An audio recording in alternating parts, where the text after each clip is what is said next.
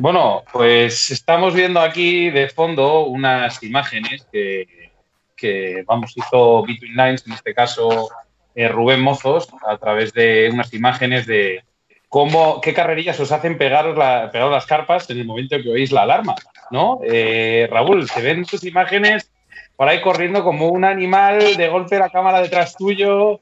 ¿Qué se siente cuando suena este sonido de la alarma? Hace poco me acuerdo que colgué un post hablando, haciendo referencia a esto, ¿sabes? Sobre el tema del sonido de la alarma y que, parece curioso como después de, haberla oído miles de veces, porque joder, hemos tenido muchos años miles de picadas, pues la verdad que se te sigue muchas veces saliendo casi corazón por la boca, ¿eh? Entonces, pues yo qué sé, ¿sabes? Es algo que no deja no deja nunca a, uno de ser un sonido que realmente, porque claro, es lo que estás esperando. Al fin y al cabo, es la finalidad de toda la parafernalia, de todo lo que montas, de todo lo que planeas y todo lo que haces. Pues el sonido de la picada cuando realmente pica el pez, lo peleas y luego lo puedes sentir en tus manos, pues, pues, la verdad que es algo que es que da, es que da igual los años que pasen. Justamente, justamente tenemos ahora mismo eh, a, la persona que falsifica las alarmas cuando hace los vídeos Between Lines. Por favor, pi, pi, pi, pi, pi, ¿está por ahí usted? Es lo mismo pi, pi, pi, pi, pi que po, po, po, po, po, ¿no? Porque es que no entiendo. Si me matizas bien lo que es el pipí, yo podemos hablar. Pero, bueno, de verdad, todos nosotros, David Morcillo. David, buenas tardes. ¿Qué tal? cómo, cómo, estás viendo todo este confinamiento? Pues eh, en un principio lo, lo, vivía bastante bien, pero después de cinco días no haciendo nada, decides empezar a hacer ejercicio. Y a ver, yo vivo en un chalet en el que tengo un poco de parcela y empiezas caminando y lo que nunca tienes tiempo, ahora lo tienes. Y lo que es media hora se convierte en una hora y después te vienes arriba y empiezas a correr y lo que son 10 minutos se convierte en media hora y al final te lesionas y voy con muletas. Básicamente, ese es mi confinamiento. Bueno. básicamente una tendinitis en un pie que llevo una semana casi sin andar. Muy bien. he, dejado, he dejado de pensar en, el coronavirus eh, para centrarme en el dolor de pie que tengo y, poco más, básicamente es eso. pero bueno, voy, voy bastante mejor. Hace ya un par de días que me ha bajado un poco el dolor, pero vamos, que lo que viene diciendo todo el mundo es por tonto. bueno, hombre. así. Poco, a, poco ahora descansar, eh, David, y a ver si te recuperas pronto. Eh, Oye, eh, de, verdad, dime la verdad. ¿Hay diferencias entre el pipi y el pipi pipi pipi? No, lo que, pasa es que, eh, siempre, siempre se nos ha visto una, imagen más seria cuando hemos grabado vídeos. Eh, te obligas a, grabar cosas mucho más serias, intentar hacerlo mucho más profesional y tal. Y esto es un vídeo muy informal, es en el que se ve cotidianamente como somos y somos así de payasos realmente y estamos continuamente haciéndonos coñas y pinchando a, ese que tengo aquí abajo, yo lo tengo aquí abajo, que es el, al calvo, al calvo. Hay que joder al calvo, o sea, yo no contemplo una vida sin joder al calvo, es así. Lo, te voy a poner aquí justo. Lo que no saben es que el calvo se defiende como gato panza arriba, ¿sabes? También, ¿eh? Sí, sí. Pues tenemos aquí de fondo, David, unas imágenes del último reportaje que, habéis hecho en Italia, ¿vale? Em, ¿qué, podrías, ¿qué, podrías, destacar de, este, de, estas jornadas, estas sesiones que habéis hecho en Italia, aparte de la cantidad de agua que os ha caído? Vamos a ver, en Italia ya hemos ido, creo que esta es la tercera o la cuarta vez, Raúl. La tercera o la cuarta. La cuarta, la cuarta vez eh, de, las veces que hemos ido, realmente es la que peor se nos ha dado. Pero las condiciones eran pésimas. Eh, en el vídeo, después de ver el vídeo, dice, no, una, una semana de agua. Apenas se ve llover en el vídeo. Pero os aseguro que era diluviando día y noche, día y noche. Aprovechabas cualquier momento para decir, bueno, vamos a grabar por si de esto sacamos un vídeo, que es la idea que tuvimos de hacer algo más informal pero realmente no sabíamos si iba a dar para hacer un vídeo o no, no lo sabíamos. Empezamos a grabar material explicando un poco por así, un poco más informal, y claro, la gente dice, hostia, sí, eh, la sesión, pero es que estaba diluviando. eh, la temperatura del agua bajó en dos, tres semanas, porque allí no es que diluvió cuando estábamos nosotros, es que llevaba lloviendo sin parar dos semanas. Es que eh, fue una, una odisea. En, cuanto a, en cuanto a pesca, no es que fuera la, la repanocha, pero no estuvo mal. A ver, no, como, como dice Raúl, nos defendimos como gatos para arriba. Hay que intentar hacer de, de, lo peor, hacer lo bueno. Y, oye, eh, intentando ver sitios y y ver cómo evoluciona la pesca, eh, adaptarse a ella, que es lo que, al fin y al cabo, es lo que siempre intentamos hacer, es adaptarnos a lo que estamos viviendo. Bueno, Alberto, pues, una pregunta antes de, antes de seguir con esto. Tenía Óscar ahí una pregunta en la recámara. Em, el tema que hemos estado hablando, hemos visto ahora un vídeo en el cual han sonado las alarmas y también tenéis un contrapeso o algo de eso. ¿Cómo se llama, por favor? Los swingers, son los swingers. Los swingers. Es que se me olvida la palabra y en vez de meter la pata, prefiero que lo digas tú. Eh, eh, realmente, ¿hasta qué punto es necesario todos estos aparatos, la alarma, el swinger, eh, ¿con una simple alarma basta o, ya hay que tirar a, ciertas calidades? No, hay que, sinceramente, es como todo, cuando alguien empieza a pescar y tú comienzas, no te vas a gastar mil euros en unas alarmas, como, ¿sabes? Si no sabes si te va a gustar, es algo que no has probado, que... Pero poco a poco sí que es necesario porque cuando vas conociendo más esta pesca, te vas dando cuenta de que muchos pequeños detalles son los que te hacen, como decían de cachondeo David Raúl, el pipi o el pipipi, o según como sea, tú conoces tu alarma, cuanta más regulación pueda llevar, tú conoces lo que puede hacer y al final tienes que ver, escuchar realmente en la alarma y ver en el swinger lo que está pasando dentro del agua. claro, es muy importante, son dos piezas muy importantes a la hora y muy personales que cada uno le gusta la suya concreta, su sonido concreto, su swinger colocarlo de la forma concreta, que luego lo mismo, la tensión de las líneas no siempre es la misma, en algunos sitios hay que tenerlas muy extensas, como se ve en el vídeo, que también habla Raúl sobre el tema. En algunos sitios donde las líneas no es bueno que estén las líneas muy tensas, pues es muy importante el swinger es importantísimo a la hora de colocar esas líneas. Igual que la alarma, es muy importante colocarte, cambiarle la sensibilidad o ponerle un poco más de sensibilidad en unas ocasiones, en otras ocasiones quitarle. Eso es lo que hace que al final quieras una alarma mucho más, al final sigue siendo cara, pero ya no es por cara, sino más técnica que las que al principio que compras más básicas, porque realmente no le encuentras en ese funcionamiento, pero es como estamos diciendo, cuanto más azúcar, más dulce en todo. Y en las alarmas y en los swingers es todo muy personal y cuanto mejores sean, al final más información te dan de lo que está pasando dentro del agua y es por eso por lo que son tan esenciales. Un segundo, dame 10 segundos que ahora se está viendo de fondo la imagen del pipi pipi o pipi pipi. Y a ver qué hay, por favor, ¿vale? Eh, a ver qué cuentan Raúl López y, y a David Un segundo, por favor. Se ha quedado así, sí, ¿no? Entonces te lo digo es por lo menos para preocupar. Tengo que preocuparme, ¿no? Sí, sí, sí. Vale, vale. bueno, pues nada, pues ya ha pasado el, el segundo de oro. Oscar, continúa, por favor. vale, vale. Eh, bueno, yo tengo, bueno, hablo mucho, mucho con estas tres personas, con las cuatro personas que, tenéis aquí, y sobre todo con Sebas, ¿no? Pero bueno, nuestros grandes pescadores, y siempre me surge una duda, ¿no? Y bueno, pues eh, sí que quería que hoy lo habláramos y es eh, si los peces eh, ven los plomos. Esteban, te tocó. Probablemente.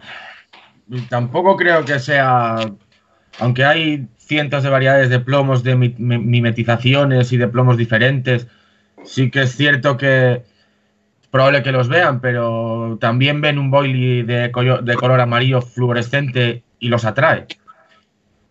No sé qué pasaría si pusiéramos un plomo de color amarillo fluorescente. A lo mejor también crea atracción y no rechazo. Seguramente nadie haya probado.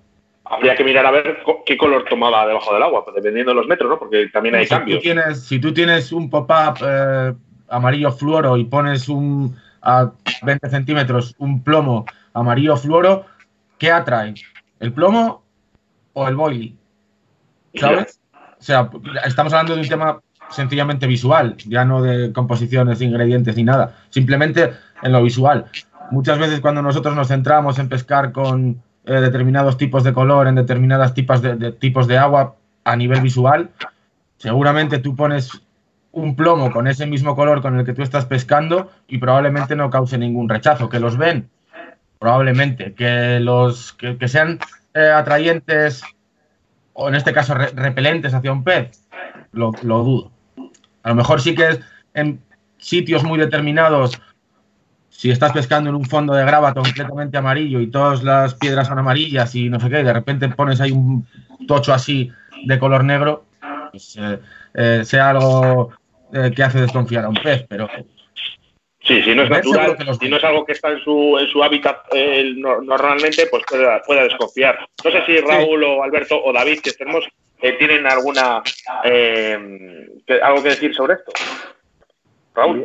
Si me, si me, dejáis hablar a mí, yo tengo eh, varias, varias, cosas que decir. Has hablado poco. Sí, por eso. Estoy calladito y escuchando atentamente. eh, hay que partir un poco primero de la base de que la carpa que a nivel visual es bastante mediocre. Hay que partir de eso. Entonces, muchas veces el tema de los colores es muchas veces por el tema del contraste con el tema de los fondos. De hecho, el tema de los colores hay que entender que esto de hecho se basa en uno de los principios básicos del buceo, que es la degradación cromática de colores a nivel que aumenta la profundidad. Y a partir de los 8 o 10 metros, todos los colores tornan a gris. Hay que tener esa, esa cosa. Entonces, que sea amarillo, pues se puede ver como blanco, un fondo oscuro puede resaltar a lo mejor. Entonces, yo sinceramente no lo veo como algo fundamental. Que sea un poco mimético, yo creo que es capta un poco más eh, la agudeza del pescador que del pez. Eso por un lado. Luego, aparte, Mm, si estuviésemos hablando de aguas completamente transparentes. La mayoría de los sitios, te puedo decir, el 70% de los sitios son aguas realmente turbias y de hecho, cuando más profundidad se baja, más turbias hay porque hay más partículas en suspensión. Eso lo podemos ver con una, con una GoPro, con una cámara o una cosa así. Y luego, aparte, en muchísimos escenarios, los hábitos de alimentación de los peces son completamente nocturnos. Entonces, me podrás decir la importancia que puede tener el color en un boilie o en un plomo cuando los peces se alimentan de noche. Nada. Entonces, mm, bueno, es un poco el tema del camuflaje, porque hace que sea un poco más suave, no se eh, arañan tanto con las piedras y que se alistan y tal, y creo, bajo mi punto de vista, que es un poco lo que atrae más visualmente casi al pescador que al pez, ¿eh? de que pueda hacer, eh, ejercer un poco de rechazo, digo yo. Sí, sí, sí que es cierto que, el plomo tiene su función, independientemente de la, visualidad. si tú quieres pescar en corrientes o quieres pescar en lances largos, o quieres utilizar un gripa o un plomo pera plano, dependiendo de las condiciones que tú necesites para adaptarte a los escenarios, ahí está realmente la utilidad del plomo. Pero visual como tal para, el pez, yo estoy con Raúl en que sí, que es cierto que yo creo que si pintamos un, plomo de amarillo fosforito, pues como un pop-up, causaría exactamente el mismo efecto. De hecho, en surcasting se utilizan muchas veces plomos rosas rosas chillones y, son más atrayentes a los chipirones y todas estas mierdas y no sé qué. Y son más atrayentes que, el cebo a lo mejor en sí por, por un tema visual. Yo creo que a las carpas, a las carpas realmente no les afecta esto en, una cuestión visual, no. De hecho, en sus castings se utilizan plomos luminiscentes, de los que se le da con una luz negra y, son luminiscentes y son mucho más atrayentes a la hora de pescar por la noche. Sí, de hecho, de hecho, ahora que dices eso, perdona Raúl, cuando no sé si recordáis aquellos maíces de Enterprise, aquellos maíces totalmente de Enterprise que se recargaban con una luz. Yo los tengo. Para, que, parecía aquello la estrella polar en medio del agua, ¿sabes? sí, sí. Y al final también pican los peces, o sea que. Y, es algo que no está ahí habitualmente. Yo he visto, he visto sacar delante mío una carpa de 20 kilos, ¿eh? de noche con un maíz fluorescente de ¿eh? No me la he sacado yo, la he visto sacar delante mío. ¿eh? No sé qué sería la luminiscencia a lo mejor, que sería porque eh, era un caso de plástico, al fin y al cabo, sobre un cebadero de maíz. No, lo sé. Es, una cuestión como de que, ¿por qué? ¿Por qué? El otro día me preguntaba a Oscar, y ahora que estamos los cuatro, le, dije a Oscar, yo creo que si le preguntas a cualquiera de los tres, te va a, a responder lo mismo que te voy a responder yo. ¿Por qué pican las carpas? ¿Qué diríais vosotros? Oye, que son, son nuestros debates, Esteban, entre sí, sí, pero, Pero, pero ahora que les voy a decir la respuesta, se van a reír, ¿sabes? Porque, porque apretas el interruptor. Es que muchas veces nos pasa eso y es como... la, pregunta era, la pregunta era, a ver, Esteban, eh, ya aprovechando de la amistad, ¿no? Yo le decía, digo, eh, por ejemplo, veo en los documentales ¿no? que, muchas veces las, carpas se activan ¿no? por la noche, ¿no? pero no realmente es, porque sea de noche tampoco. ¿no? O sea, ¿qué es lo que hace que la carpa llegue y diga, a esta hora voy a comer? Lógicamente, si lo supiéramos, iríamos a las horas que comen. Porque ahorita es el interruptor. Es que muchas veces nos pasa eso. Es como la, pregunta era, la pregunta era, a ver, Esteban, eh, ya aprovechando. En ese momento es que ¿Por qué? Yo le decía, digo, eh, por ejemplo, veo en los documentales. Bueno, Alberto, si me quieres decir, hay, se activan, ¿no? Por la noche, pero no realmente. meteorológicos que a lo mejor en un momento determinado, con una bajada de presión, un pico a la baja, sí que puede ser un motivo determinante para que sea. Por eso, iríamos a otros momentos en los que las tormentas meteorológicas, es que muchas veces tienen prácticamente lineales todo el día y hay un momento determinado que dentro de esos momentos de ese lineal de todo el día pican. A las 2 de la mañana. ¿Por qué todos los días a las 2 de la ¿no? Por la noche, puede ser no realmente. Mucho, a lo mejor en un momento se influye mucho que siempre que sube el agua, y en algunos embalses se pone así entonces agua iríamos para en que hay meteorológicas. De hecho, hay unos embalses donde vienen de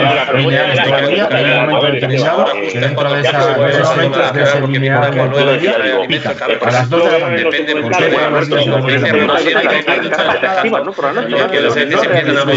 a moverse repetir el momento se se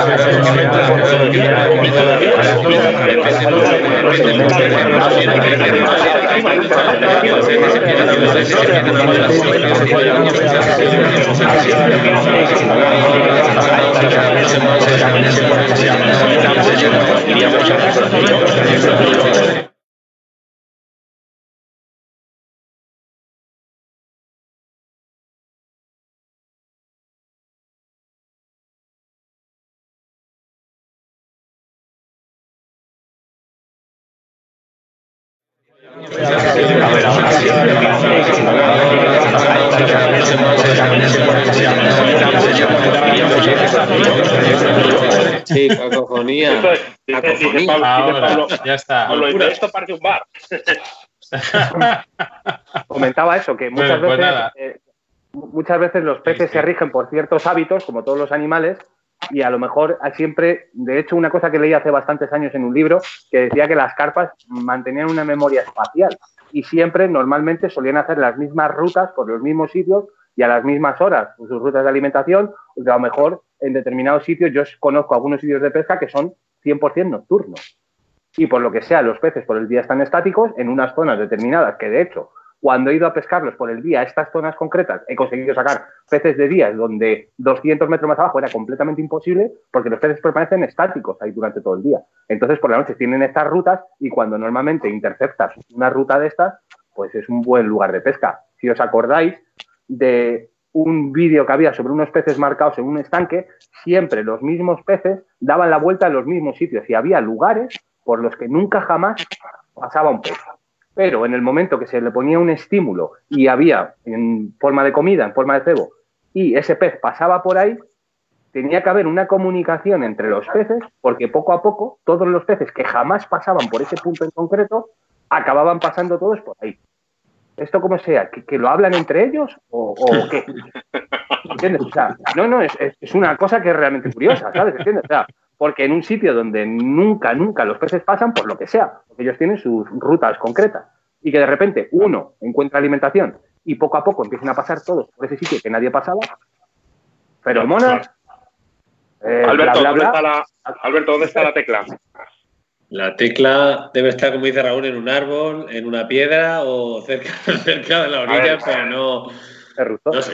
Es, es, el, pitido, El, pitido, el, pitido, ya sabemos que lo tenemos aquí abajo a la derecha, o por lo menos yo lo veo ahí abajo a la derecha, que es el David Morcillo. El pitido le, tenemos, el alarma. Eso es seguro. Eh, David, eh, ¿algún pitido antes de despedirnos? Eh, no. un, pipí, pipí, pipí. No, sí que te quería hacer una pregunta porque tengo que meter a Antonio Zenamor dentro de poco. Eh, antes de despedirte, quería hacerte una pregunta, David. Eh, he visto en el documental de Italia, ¿vale? Eh, que había realizado Between Lines, que de repente cambias tu forma de pensar porque no viste picadas y usas una técnica llamada caza. ¿Cuándo realmente tenemos que cambiar de técnica? ¿En qué momento sería indispensable cambiar de técnica? Vamos a ver, yo lo que suelo hacer es considerar cada cuánto más o menos debería de ser normal que yo saque un pet o mi compañero o los que estamos pescando alrededor. Pero cuando tú ves claramente que hay un parón, es por una de dos. O no estás haciendo bien las cosas, o no estás pescando en los mejores sitios, o algo pasa. Solución, hay que hacer algo para intentar tener más información. Es cuando yo digo, muchas veces le digo a ellos que voy a cazar. Eh, para cazar es hacer algo para obtener información. Para obtener información, el método, o sea, el pesca con un cebador, un cebado súper rápido, es algo maravilloso. Te da muchísima información y eh, ya no estás buscando peces grandes, no estás, estás buscando información simple y llanamente. Es, yo lo utilizamos mucho y es decir, vale, voy a sacar, voy a, voy a lanzar la caña y voy a pescar 40 minutos en cada sitio distinto. Y es lanzar la caña aquí, no ha pasado nada, voy a pescar en otro sitio, aunque luego vuelva a poner la caña ahí para volver a tomar información. Es eh, una manera de sacarle un poco más al puesto. afortunadamente tenemos muchísimas formas para saber cómo, o sea, para darnos más información. Las cámaras eres algo maravilloso maravilloso, pero es algo a posteriori. Tú la pones y a las cuatro horas la quitas y tienes que ver una grabación de cuatro horas, ¿vale? Eh, podríamos tener una ecosonda. Yo no soy partidario de ver peces en la ecosonda, pero bueno, si tú pasas con la sonda, realmente si sabes un poco, puedes diferenciar un eco de, de una carpa a un eco de un depredador, por la forma y por la densidad del eco pero tampoco es algo que me guste a mí ver. Pero sí que es verdad que si pasas con la sonda y ves peces, te animas y dices, coño, no está muerto. Aquí hay, algo, hay algo. O sea, lo de la caza que yo digo es una forma de, tomar información para, para, ver si pican. O sea, yo lanzo la caña y a las dos horas tengo, aunque sea una arrancada, coño, ya es algo, algo es algo. Eh, voy a hacer algo más serio en esa zona donde he tenido algo de actividad. Y poco a poco así vas colocando las cañas para intentar hacer una estrategia de pesca. Y cuando ya ves que tienes la mayoría de las, de las cañas colocadas en los sitios que tú entiendes que son los mejores, entonces ya puedes hacer una estrategia de cebado mm, y apostar fuerte. En una apuesta fuerte decir, vale, ahí voy con mis cartas, eh, voy a empezar a, meter caña. Pero claro, si no hay nada, si no tienes nada de actividad y no has tenido nada, no ves nada, no puedes hacer nada. Es la, la típica situación de pesca en invierno que mm, la, estrategia te la has pensado en tu casa antes de ir, porque no tienes tiempo a respuesta. En invierno es, voy a pescar aquí y no tengo tiempo de respuesta. Pesco aquí durante dos días si vas a echar el fin de semana y si no tengo picada no, puede, no tienes tiempo de respuesta. Es decir, a otro fin de semana haré otra cosa distinta. En ese caso estamos en el límite en el que la temperatura del agua aún admitía hacer cosas y a eso es lo que me refiero yo cuando caza. O sea, ya no es, ya voy a salto mata, o sea, voy con la, caña de voy a intentar un pi. Un pi es algo de información, algo de, señales de vida. A eso me refería. Bueno, eh, David, eh, bueno, tenemos que meter ahora a Antonio Zenamor, eh, entonces ya sabes que para otro día te toca. Sí, sí, a ver. yo hemos hecho la prueba esta mañana a ver si podía estar. Quería haber estado en otro sitio, pero al final, mira, aquí al lado del ordenador, porque es que si no, no es manera. No hay, no hay manera de de, podernos meter aquí en Skype. De todas formas, muchísimas, gracias por estar con nosotros este ratito. Muchas gracias. Adiós, David. Un abrazo. Alberto, continuamos eh, también. Eh, mm, David, dale al, dale al botón de colgar que creo que no podemos sacar de la llamada directamente. El factor más importante para la pesca de carfishing, ya sé que es una pregunta muy, complicada, ¿vale? Pero si, si realmente te dieran un factor eh, eh, que dijeras tú, a ver, mm, te regalamos este factor solo y exclusivamente para ti, ¿cuál elegirías? El factor. En mi, caso, y aunque sea curioso. Temperaturas, no, rebos. ¿Sabes cuál sería mi factor? El tiempo. El tiempo de ir a pescar. Ah, Siempre es el principal. Ese es el principal factor que existe. Ya te digo yo ya, no, sí, ya te digo que parece una cosa, pero el tiempo realmente, no, un pescador, yo considero que un pescador no es el. Un pescador, yo no considero diferencias entre pescadores así en concreto, uno mejor es otro. Yo sí que tengo mis pescadores favoritos, sé quién es un gran pescador, sé quién es mediocre, sé quién. Pero realmente a la hora de, llevar esto a cabo, siempre es fundamental eso, tener tiempo y conocimientos de, y los conocimientos los recoge siempre de, de, ir y ir, ir, ir a los sitios, machacarlos y los sitios, machacarlos y los sitios, machacarlos. Ese es uno de los principales, pero otro en un sitio que no reconoces, como estábamos hablando antes, de, en un sitio donde vas a una sesión nueva, en un sitio que no conoces, pues realmente la, lo principal para mí es eh, la detección de los peces, o sea, localizar de los peces. La localización de los peces es para mí fundamental.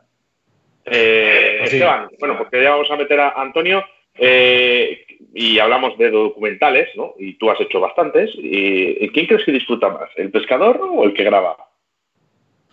Bueno, tampoco es que haya hecho bastantes, he hecho algunos, pocos. ah, bueno, bueno, bueno. Pero, pero eh, creo que cuando se está grabando un documental no llega nadie a disfrutar al 100%, porque estás haciendo algo que tiene que quedar muy bien. Entonces, tampoco puede ser cuando, cuando estás en una sesión normal. Entonces, al final es trabajo, ¿no? Sobre todo para los que están grabando, que se pegan un curro que te cagas. Entonces tienes que intentar ser lo más, lo más serio posible para que todo salga bien. Entonces, cuando estás con esa tensión de que todo salga bien, creo que no se llega a disfrutar al 100% ni unos ni otros. Pero bueno, seguramente más el que graba porque al final les mola también y esas cosas, entonces están ahí más entretenidos. Pero bueno. Pues, podemos preguntárselo. Bueno, pues eh, aquí con todos nosotros le veis en la imagen, ¿vale? Le veréis abajo a la derecha. Antonio Stenamor, ¿vale? De la productora AGC, tiene un blog de pesca, se llama Pescata Minuta, pero ¿quién mejor que tú, Antonio, para presentarte como pescador y a la vez productor? Hola, Antonio, buenas tardes. ¿Qué tal? Buenas tardes, no sé si me escucháis bien. Sí, escuchamos perfectamente. Perfecto. ¿Se acopla alguna, no sé si es un reflejo de alguna, de alguna conversación, porque escucho ruido de fondo? Eh, puede ser que tengas activado a lo mejor tú el, Facebook Live, eh, un altavoz o algo por ahí, Antonio. No sé qué será, voy a, apagarlo a ver ahora. ¿Me oís bien? Sí, sí, sí, perfectamente. Te oímos perfectamente. Bueno, ¿y qué tal, Antonio? ¿Cómo, pues ¿cómo ves este, todo, toda esta mierda que nos ha tocado? Bueno, pues mira, muchos aquí encerrados, Estoy escuchando saludo inicial. Vale, eso es que tienes el. Eso es que tienes el. Nadie estáis escuchando nada de fondo, ¿no? No. eso es que tienes tú entonces en algún. ¿Tienes alguna ventana abierta con, con el Facebook Live abierto o algo? Seguro. A ver, un segundo, vamos a parar esto. A ver ahora. Vale. ¿Me escucháis bien ahora? Sí, sí, sí, Yo también ahora vosotros. Perfecto. Bueno, buenas tardes a todos, con tertulios, seguidores, Oscar, Sebas. Un placer estar aquí con todos vosotros. Muy bien. Un placer. Bueno, pues antes de, antes de que se presente Antonio, ¿vale? Os voy a poner aquí una, os voy a poner una, un pequeño vídeo de introducción para que veáis lo que hace Antonio. Antonio realmente eh, es pescador, le encanta mucho producir, pero hoy nos vienes a hablar de, nos vienes a hablar de un, de un pez en concreto, ¿no? De un documental que vas a sacar ahora en breve, ¿no? Se llama El Barbo. Se llama Barbelán, está dedicado al barbo, uno de los peces que más me está gustando en los últimos años, al que le dedico cada vez más horas. No me he olvidado de los salmónidos, siempre he sido muy, muy truchero, de reos, ahora últimamente incluso de salmón, pero el verbo me acompaña en los últimos años desde que lo conocía a Mosca porque, bueno, pues es una caza, es una cacería, es rececharlos, visualizarlos. Eh, estaba escuchando ahora eh, a los contertulios hablar de, de todo el sinfín que hay de tecnología respecto al car fishing, sistemas muy sofisticados. Aquí es más simple, hay que localizar el pez, sobre todo si te gusta pescar a seca como a mí. Y si no lo localizas, pues te vas a casa, da un paseo por el campo y, has almorzado y con mucho has visto las aves, la flora, la fauna y poco más, pero bueno, es otro tipo de pesca y cada vez me atrae más, sinceramente, porque ver al pez y localizarle y luego además eh, recicharle y conseguir que suba a tu, a tu imitación de un insecto, pues es, es muy, interesante. ¿Qué nos espera en este documental, Antonio? ¿Qué, qué nos ofreces? Bueno, más que un documental, documental, yo le decía a Oscar que el documental para mí es, eso ya, pues eso, 20, 30 minutos. Es un reportaje de unos 6 minutos aproximadamente. Ahí recopilo las últimas salidas de este invierno, parte del 2019 y parte del 2020. Y bueno, pues he querido cuidarlo un poquito, la imagen, la música, la sensibilidad un poquito de una serie de escenas donde puedes ver pues cómo, cómo ataca, bueno, cómo sube a, al bicho de Juan, cómo, cómo lo coge, bueno, pues un poco de pelea, un poquito de acción, un poquito de todo, ¿no? Este es un documental que has, eh, has grabado en, en Extremadura, ¿no? Así es donde los barbos, pues lógicamente, están eh, casi eh, poblando todos los ríos, ¿no? ¿Esto te ayuda a, grabar estos reportajes? Bueno, a ver, eh, yo por ejemplo para río en, Extremadura no, no suelo adentrarme mucho, me meto más en otras zonas, incluso muy cerquita de aquí. Aquí en, Madrid tenemos ríos como el Alberche, que, que se pesca muy bien en el río. Pero allí me gustan más los embalses y particularmente para recicharlos y, verlos bien y demás, me gusta pescarlos en embalse. El río es bonito, este, muy chulo también, pero quizá es más, está más restringido en determinadas épocas del año. No están en, todo el año en el río. Eh, pues casi todas las cuencas de ríos tienen embalses en sus recorridos y es más fácil localizarlos en embalse y a mí me gusta más pescarlos en embalse, sobre todo en otoño. Porque en el río no lo vas a encontrar. Se empiezan a meter ya en las colas de los embalses, eh, preparándose para pues, el intenso frío que viene y se empiezan a meter en aguas más profundas. Entonces, bueno, pues hay determinados días donde se puede localizar en la superficie, en orillas, incluso en pleno invierno. Hay que elegir bien los días. Hace poco escribí además en mi blog un artículo respecto a esto y es a colación de, del vídeo este que he hecho y, hablo de eso precisamente, ¿no? No lo sé cuándo, cuando tienes idea del estreno, pero sé de, por lo menos uno de los tres que, están, que tengo aquí, de los tres monstruos pescadores que tengo aquí, a Raúl López Ayala, creo que le va a encantar el, vídeo, este, reportaje de, de Barbos. Bueno, pues mira, os digo a todos y a todos los, a todos los oyentes que es a las nueve y cuarto. Creo que cuando finalice el programa, mi canal de YouTube Sí, sí, hoy mismo a las nueve y cuarto se podrá ver. Está programado el estreno para esa hora. No me dejaba antes, por eso de solaparlo un poco con la finalización del programa. Entonces hoy se podrá ver.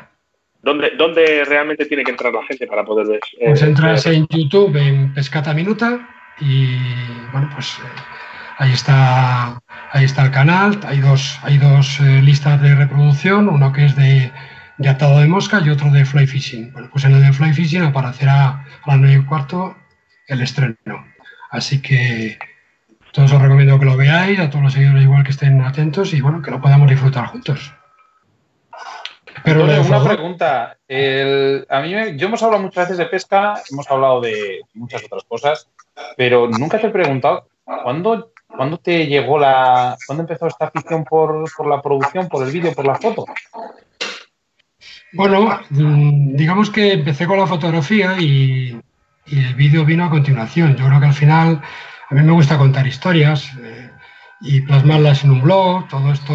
Hay muchísimo trabajo, editar fotos, escribir en un blog eh, y luego además añadir vídeos. Entonces, si quieres cuidar un poquito el contenido y, y enriquecerlo, el texto está muy bien, es bonito y ahí yo sigo a muchísimos blogueros que escriben muy bien, mucho mejor que yo, pero al final son historias. Tú cuentas tu hazaña, tu jornada de pesca, tus reuniones con amigos, pero si lo, adornas o lo enriqueces gráficamente con fotografía y con vídeo, muchas veces el vídeo no hace falta ni, que, ni comentarlo. De hecho, vais a ver que en el, en el vídeo de hoy no hay palabras.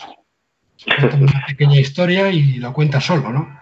Es dejarte llevar, ver las imágenes, disfrutarlas y vivir las emociones, porque al final pescar son emociones, pues esto es plasmar eso que estás haciendo en un río, en un, en un embalse, trasladarlo a la cámara, capturar los mejores momentos, luego hay que seleccionar mucho, hay que depurar mucha imagen y, después, pues lógicamente seleccionarlo, prepararlo bien, editarlo bien y, eh, ordenarlo de tal manera que, pues eso, que, cuente algo bonito, que sea, que te crea una sensación y que te despierte la sensibilidad, que es lo que buscamos. Raúl, creo que no quites la imagen, digo la vista de la pantalla, ¿no? No, es que ya, digo que estoy aquí viendo las imágenes que estáis poniendo aquí en el Facebook Live y la verdad, yo sigo a Antonio, he coincidido un par de veces con él y hemos estado intercambiando interesantes conversaciones barberas, ¿sabes? Como aquel que dice. Y, hombre, la verdad que el trabajo que hace Antonio es de una calidad excepcional, las cosas como son. Eh, lo bonito que tiene que no solamente lo enfoca, que es lo que yo veo, al tema de la pesca, que es un poco la forma de ponernos en contacto con los peces, sino que también lo enfoca desde un punto de vista de lo que es más biológico, de cómo es la vida del animal en sí, en el agua. Es lo que hace bonito. Y muchas veces, como dice Antonio, es que no hace falta ni contar, porque es que las imágenes hablan por sí solas. A los que nos gusta este tipo de, cosas, de ver los animales en libertad, y muchas veces cuando se puede interactuar, yo en mi caso con el tema del buceo, pues la verdad que es una cosa que es que no tiene parangón ni tiene incluso eh, que se puede igualar con el tema de la pesca. Es una un poco diferente. ¿sabes? No sé si os habéis fijado, no sé si os habéis fijado, y esto es una pregunta que quiero hacer para los cuatro, es que hemos juntado eh, la afición esa que tenemos con la pesca con la de capturar y con la del tema de fotografía. Eh, yo muchas veces que hablo con Esteban, ¿no? pues, pues eh, él va evolucionando en fotografías, él nos compra nuevas cámaras, las fotos, o sea, la foto en la pesca está muy presente ahora mismo. Esteban, no sé si me puedes contestar. Yo soy un aficionado, ¿eh? No, bueno, pero mucho. Estoy, estoy aprendiendo, pero no, no por nada, sino por, por mí, porque, porque a nivel europeo, con determinadas cosas, hay que subir un poquito de nivel a veces, porque si no te quedas atrás, temas de marcas y todo eso, y es simplemente por eso, pero yo comparado con Antonio, lo que puede hacer Rubén o esta gente, pues como puedes comprender, es como el que tira una foto con un móvil, ¿sabes?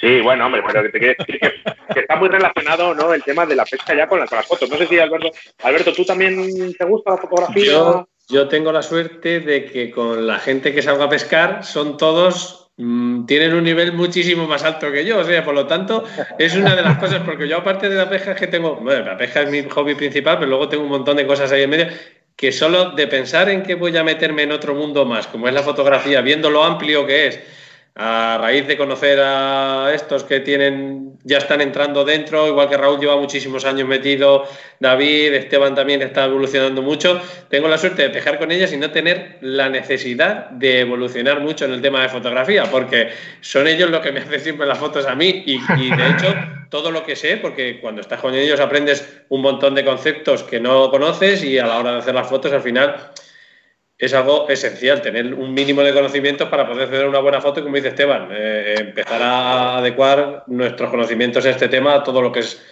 más en Europa, como se está haciendo, y más a nivel profesional. pues como decía Esteban antes, eh, yo, por ejemplo, yo he visto trabajar a Antonio, gracias, gracias, eh, por cierto, Antonio, y, y le he visto trabajar y muchas veces le veo que es que realmente está disfrutando cuando está grabando o haciendo fotos. De verdad, ¿eh? Ah, y sé que Antonio es un buen pescador y pesca, pero muchas veces coges, dejas, dejas tu caña directamente, ¿no? Coges tu cámara y es lo único que te preocupa. Sí, es así. Yo disfruto muchísimo, muchísimo. De verdad que hay veces que no pesco porque el día se da mal y voy con otro compañero y él pesca. Y yo le hago las fotos porque ya que estás, pues vas con la cámara. Además, yo, es una de las cosas, de una manía que tengo siempre es llevar cámaras allá donde voy, sea una GoPro, sea una acuática, he tenido diferentes equipos y lo sigo haciendo. Mi, mochila, mis, mis baterías, mi, o sea, no hago una salida sin una cámara de fotos.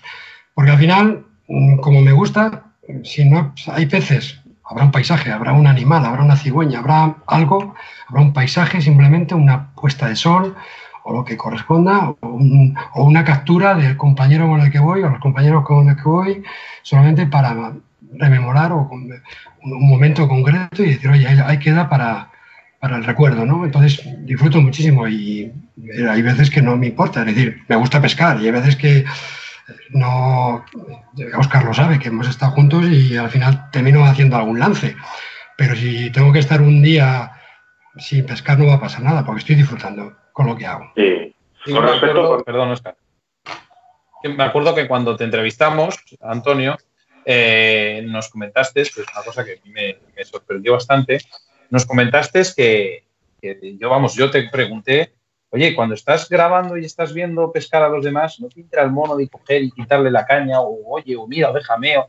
no, no, no, no, disfruto igual o más que si estuviese pescando. Yo, vamos, yo no, lo, yo no lo he vivido, pero tal como me lo dijiste, es así, a ver, si yo al final, como todos los pescadores, tengo mis momentos y no puedo estar más de 15 días. O sea, si un fin de semana salgo, a lo mejor uno descanso y me da por hacer fotografía, porque otra de mis aficiones es la parte de hacer fotografía de paisajes, retratos, en fin, eh, creatividad visual en general, ¿no? Pero pero es verdad que también de vez en cuando pues, me apetece coger una caña y salir y hago mis propias fotos. Yo voy con un trípode pequeño donde en la mochila me paro, me hago mis autorretratos, mis capturas y si voy con alguien pues le dejo la cámara que me tire la foto, le explico un poco y ya está.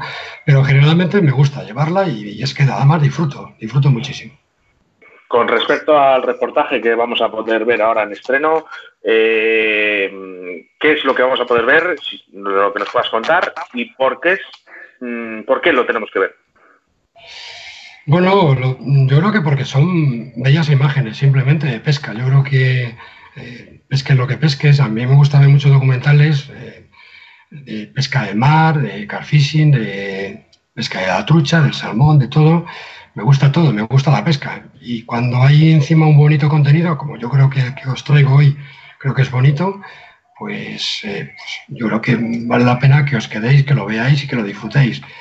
Eh, no deja de ser una historia, una historia que está compuesta de tres jornadas de pesca, en las que dos de ellas me acompañaron amigos y colaboraron conmigo en algunas de las, de las escenas. Es una jornada resumida en seis minutos. Fijaros que hablo de que son tres jornadas y se queda en seis minutos. Y es una selección de, de las mejores escenas, combinándolas todas bien, eh, de la forma más, pues, más sensibles, donde puedan ser más, que tengan más nutrición los peces, con, algunas capturas, algunas cómo comen arriba en algún momento, en fin, diferentes paisajes, etcétera, ¿no? Y yo creo que, bueno, pues a mí me gustan y, como me gusta compartir, es mi lema siempre compartir este tipo de cosas, el blog, la web, eh, los vídeos, pues, ¿por qué no?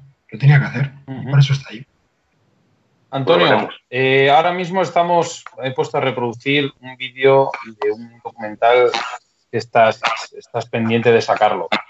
Mm, ya sé que Oscar no quería que lo comentaste, pero bueno, aquí Oscar es el protagonista de unas jornadas de pesca en el río de Leitarán. Sí ¿Cómo, ¿Cómo, se titula? Hogar, Dulce Hogar, ¿no? Leizarán, Dulce Hogar, es un, un, homenaje particular para, para ese río y para Oscar sobre todo. Es muy personal es un, es un reportaje, este sí que es un documental, es, es eh, digamos, eh, un pescador visto desde el punto de vista de una cámara y de un río, y un río visto desde el pensamiento y la, pues, eh, la, la, filosofía de un pescador que la ha visto crecer como pescador, ¿no? Y bueno, pues este se estrenará pronto, está, faltan algunos toquitos, pero vamos, prácticamente en unos días, yo creo que para antes de que acabe la Semana Santa estará disponible. Igualmente ya avisaré para el estreno y bueno, pues eh, para los amigos, pues y en este caso para Oscar que, que, le, que, le, quiere tanto a ese río y que le da tanto, pues yo creo que era una bonita idea de hacerlo y, que se recree con él, que él no lo ha visto todavía, no ha visto nada más que todo el mundo el tráiler. Y bueno, pues es un pequeño tente en pie de lo que viene, ¿no? Y espero que también, pues, eh, estas expectativas que se han podido crear, pues que, satisfagan a, todos los pescadores que, están un poco expectantes, lógicamente. Yo el primero.